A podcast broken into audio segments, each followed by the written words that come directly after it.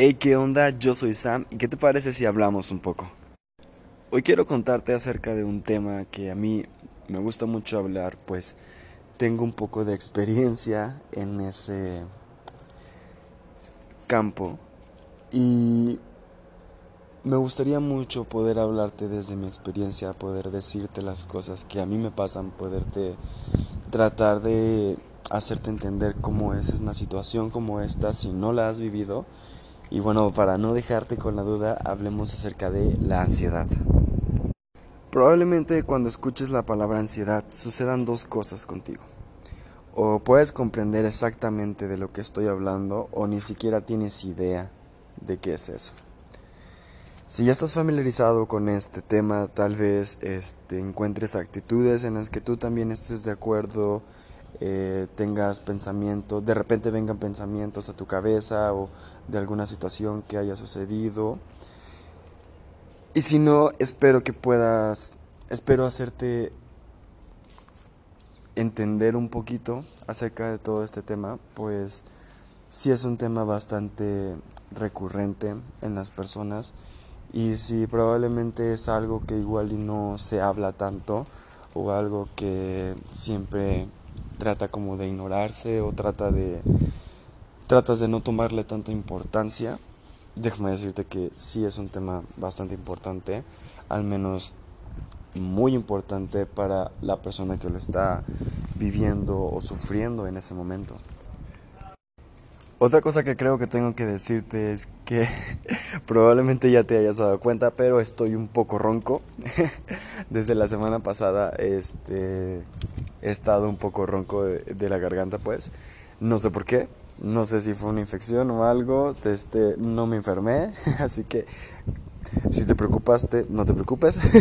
y si ni siquiera te diste cuenta, pues déjame te aviso. No hablo normalmente así. Bueno, no tanto, pero pues Solamente quería aclarar eso. Hablemos acerca de qué es la ansiedad. ¿Qué, qué es lo que está pasando cuando una persona está sufriendo una crisis de ansiedad o se, se encuentra en algún momento en el que se siente muy ansiosa o qué es lo que está pasando realmente.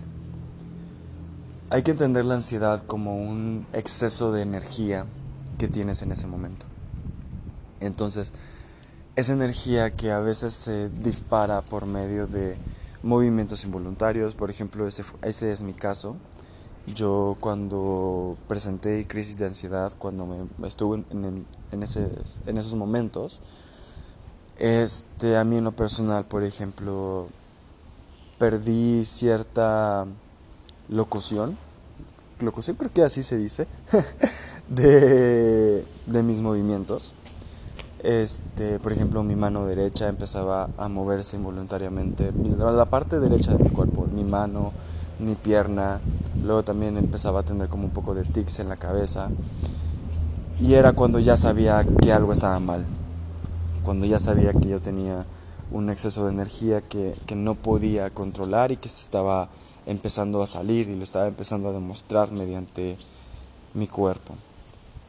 Eh, también mi respiración se empezaba a agitar demasiado, empezaba a sobrepensar las cosas, creía que todos me estaban viendo, creía que todas este, las personas este, me estaban juzgando, no me sentía cómodo conmigo mismo, quería gritar, quería llorar, quería tirarme, o sea, es un momento en el que toda esa energía que tienes, en el que toda esa este, sí, pues energía de más, no sabes cómo sacarla y tu cuerpo simplemente trata de gastarla. Porque es precisamente eso. Una de las maneras en las que puedes eh, hacer pasar esa crisis que estás viviendo en ese momento es gastar toda esa energía que tienes de más. Gastarla, dejarla que se vaya, dejarla que fluya, dejarla que que deje tu cuerpo. Hay varias maneras de hacerlo, hay varias maneras de, de lograrlo. Este, normalmente cuando una persona tiene ese tipo de crisis o cuando sabe que puede tener ese tipo de crisis, al menos por ejemplo a mí en terapia, este, a mí mi psicóloga siempre me dijo que buscara a alguien, buscara a una persona para que pueda ayudarme en esos momentos. Obviamente tienes que hablar con esa persona y comentarle, decirle pues lo que está pasando contigo. O sea, yo lo que tuve que hacer es decirle, en estos momentos no me siento muy bien y tengo episodios en los que este, me salgo un poco de control y empiezo a tal vez hacer o pensar o decir cosas que no de las que no estoy en, en control totalmente.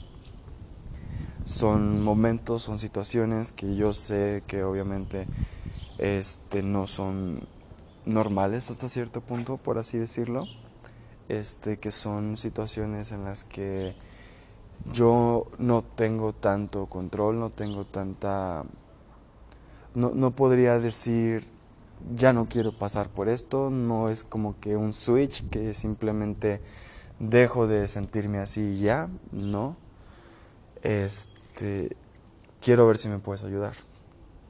La manera en la que me puedes ayudar es simplemente estar conmigo, hablar conmigo, dejarme liberar toda esa energía, probablemente lo que necesite es contarte qué es lo que me está pasando o simplemente saber que alguien está ahí conmigo, porque también muchas veces las crisis de ansiedad están ligadas a situaciones de estrés, situaciones en las que estamos bajo mucho estrés, en las que estamos bajo mucha presión y simplemente se dispara.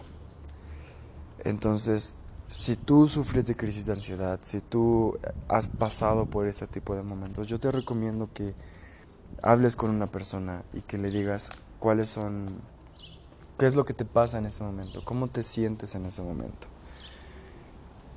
Y si aún no sabes cómo este, superar esas crisis, cómo salir de esos momentos, déjame darte un tip. Una de las cosas que también tenemos que entender es que cuando una persona está pasando por una crisis de ansiedad, normalmente está pasando o está experimentando situaciones que igual y no puede lidiar con ellas en ese momento. Este, uno de los factores importantes también que ocurren durante las crisis de ansiedad es el miedo. Este, te cubre un miedo enorme de por qué estás en esa situación, de por qué pasa lo que pasa, de por qué te sientes como te sientes. A veces cosas que tú podrías decir que son simples o normales o que tienen arreglo, en ese momento parece que no. En ese momento parece que estás en el fin del mundo, parece que estás en la última línea, parece que todo se te está viniendo abajo, que estás tocando fondo y que todo está mal. Y en cierta medida lo está, porque tú en tu interior lo sientes, tú en tu interior lo crees. Pero también hay que aprender que ese tipo de situaciones no van a estar ahí por siempre no van a permanecer con nosotros, o más bien, van a permanecer con nosotros el tiempo que nosotros permitámosle. ¿Cómo podemos deshacernos de todo esto? Hablando. O sea, simplemente hablando. Creo que igual y podría llegar a sonar muy cliché o pudiera llegar a sonar muy básico lo que te digo, y pero créeme que funciona. Créeme que en el momento en el que hablas las cosas, en el que dices qué es lo que está pasando, en el que expresas tus sentimientos con alguien y esa persona te escucha, todo empieza a mejorar, todo empieza a calmarse, todo empieza a relajarse. Y una vez que ya hayas gastado toda esa energía que tienes extra, una vez que hayas podido sacar todo ese veneno, si quieres decirlo de, de alguna manera, una vez que ya te encuentres relajado o ya estés a punto de la relajación, simplemente tranquilízate. Una de las cosas que también te había hablado en el podcast anterior y si no lo has escuchado te lo recomiendo, se llama Criterio Propio, es muy bueno. En ese podcast te digo que tenemos que aprender a conocernos, tenemos que aprender a saber cómo saber cuáles son las cosas que a nosotros nos gustan, saber cuáles son las cosas por las que nosotros nos inclinamos o por qué hacemos lo que hacemos, por qué pensamos como pensamos, aprender a conocer nuestros puntos fuertes, nuestras debilidades, todo ese tipo de situaciones son las que nos van a ayudar a poder encontrar cuáles son las maneras de ayudarnos a nosotros mismos. En el momento en el que tú tienes un conocimiento total de la persona que eres, de las actitudes que tienes y de las cosas que te gustan, las que te disgustan, el tipo de personas con las que quieres estar, con las que no, cuáles son las cosas que te provocan relajación, cuáles son las cosas que te provocan estrés. En el momento en el que tú sepas todo eso de ti, cuando te encuentres en momentos en los que tal vez no veas la luz, o veas el fondo más cerca o sientas que todo se está cayendo, tu mejor herramienta va a ser el conocerte a ti mismo. Porque tú vas a ser la única persona que sabe cómo salir de eso, porque lo sabes. Aunque tal vez en el momento no lo veas o no lo recuerdes o no lo tengas presente, el ser consciente de, de quién eres el ser consciente de todo lo que conlleva ser tú, te va a ayudar a salir de este tipo de crisis más fácil.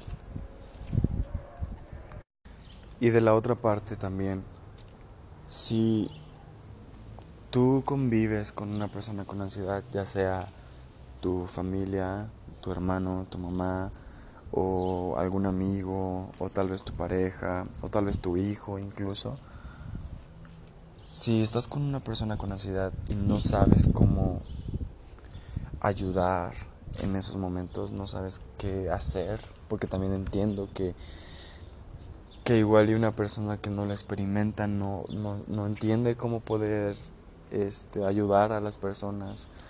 O tal vez si lo experimentas, pero igual y las mismas cosas que te funcionan a ti no le funcionan a él. Creo que la herramienta más fuerte que tenemos en todo momento y en cualquier situación es la comunicación. Entonces, tiene que ser un trabajo en equipo. Si tú eres una persona que ya sabes que padeces de ansiedad, que ya sabes que puedes llegar a presentar esas crisis y que entiendes cómo,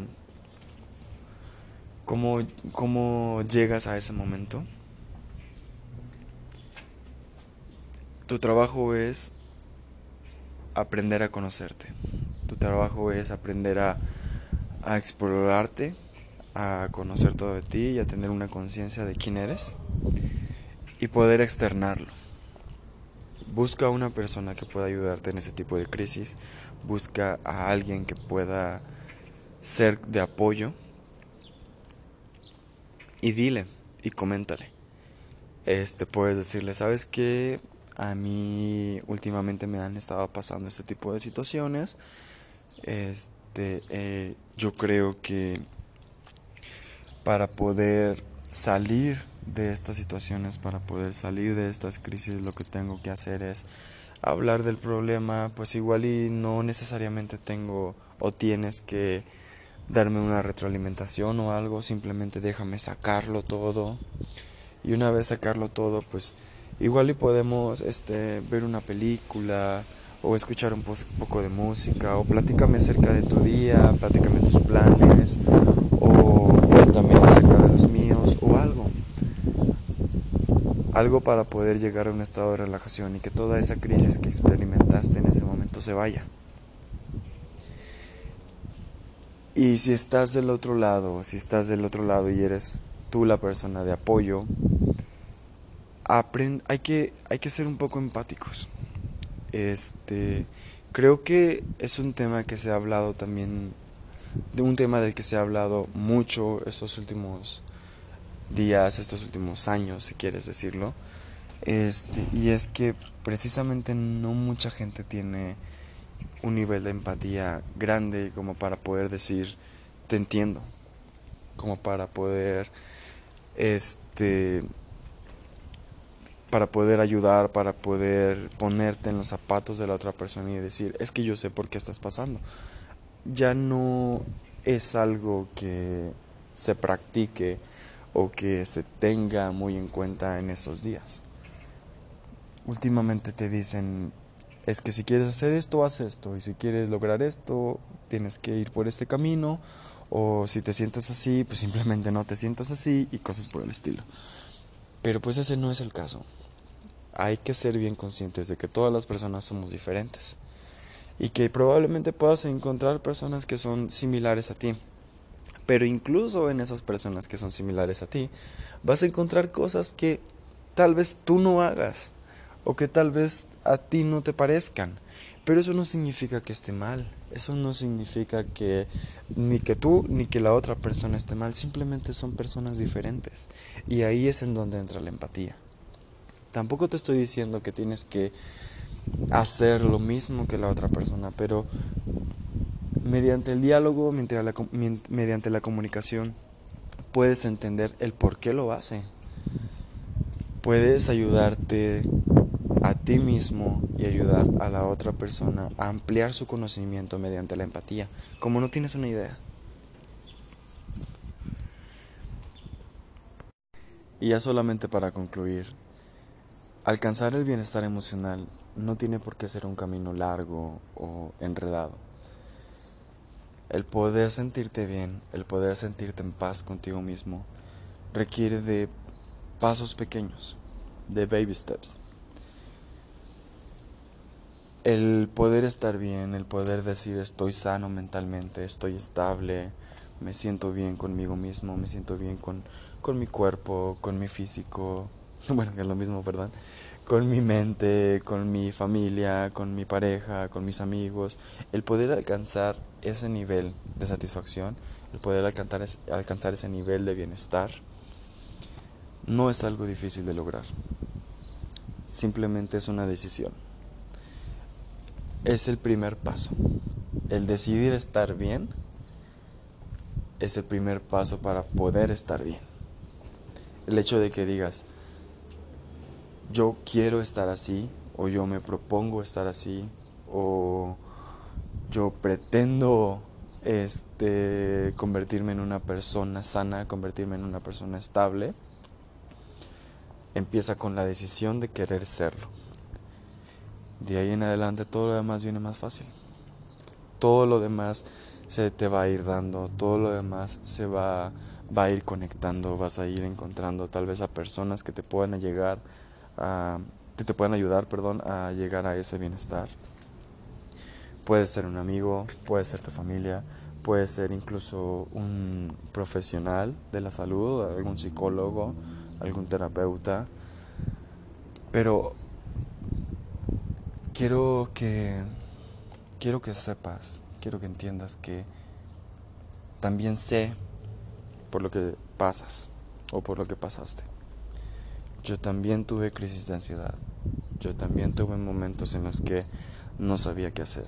También tuve esas situaciones en las que sentía que todo se me venía abajo, en la que quería tirar la toalla, en la que simplemente ya no podía más, mi mente no podía más, mi cuerpo no podía más y simplemente quería que todo desapareciera. Yo también tuve esos momentos.